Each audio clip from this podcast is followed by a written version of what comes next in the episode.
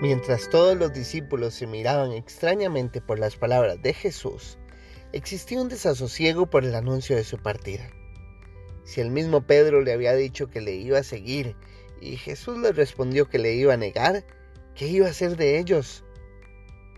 Jesús les mira con amor entrañable e intenta consolar la tristeza que ahora tienen en sus caritas. ¿Y cómo no iban a estar preocupados si habían dejado todo con tal de seguirle? Dejaron sus redes, dejaron su trabajo, cambiaron sus vidas.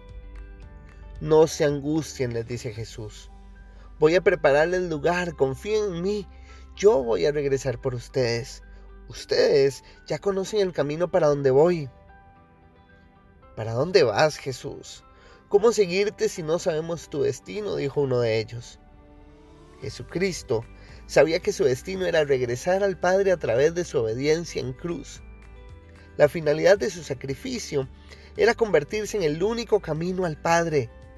Jesucristo se identifica como el camino cuando dice, yo soy el camino, la verdad y la vida, y nadie llega al Padre si no es por mí.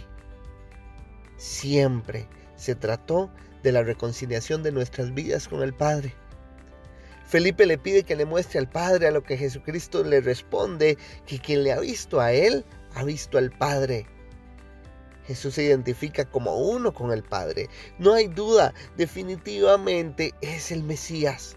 Su obediencia es lo primero que Él resalta y luego la forma en la que actúa. Jesucristo tiene un nombre por sobre todo nombre, un nombre sobre el cual podemos depositar nuestra confianza sabiendo que lleva al Padre. Un nombre con el que podemos pedir sabiendo que Él hará.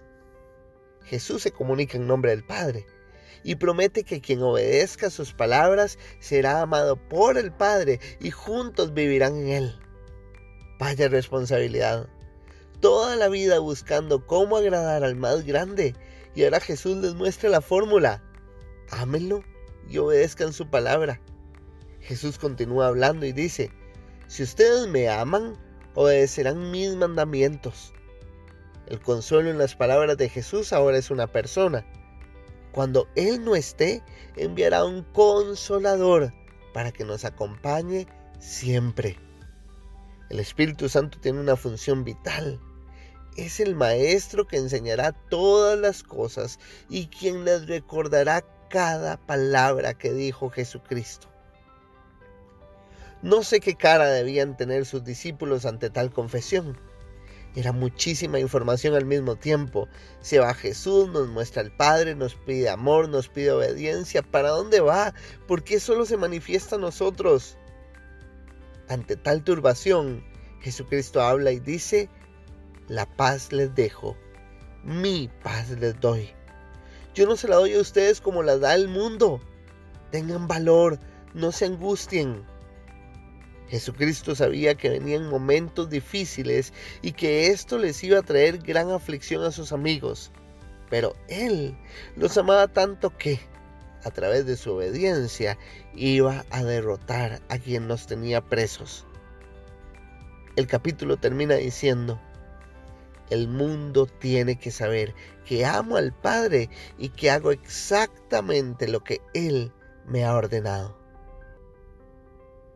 ¿No es lo mismo que les pidió a sus seguidores? ¿No es lo mismo que nos pide a nosotros hoy? La conversación con Jesús sigue.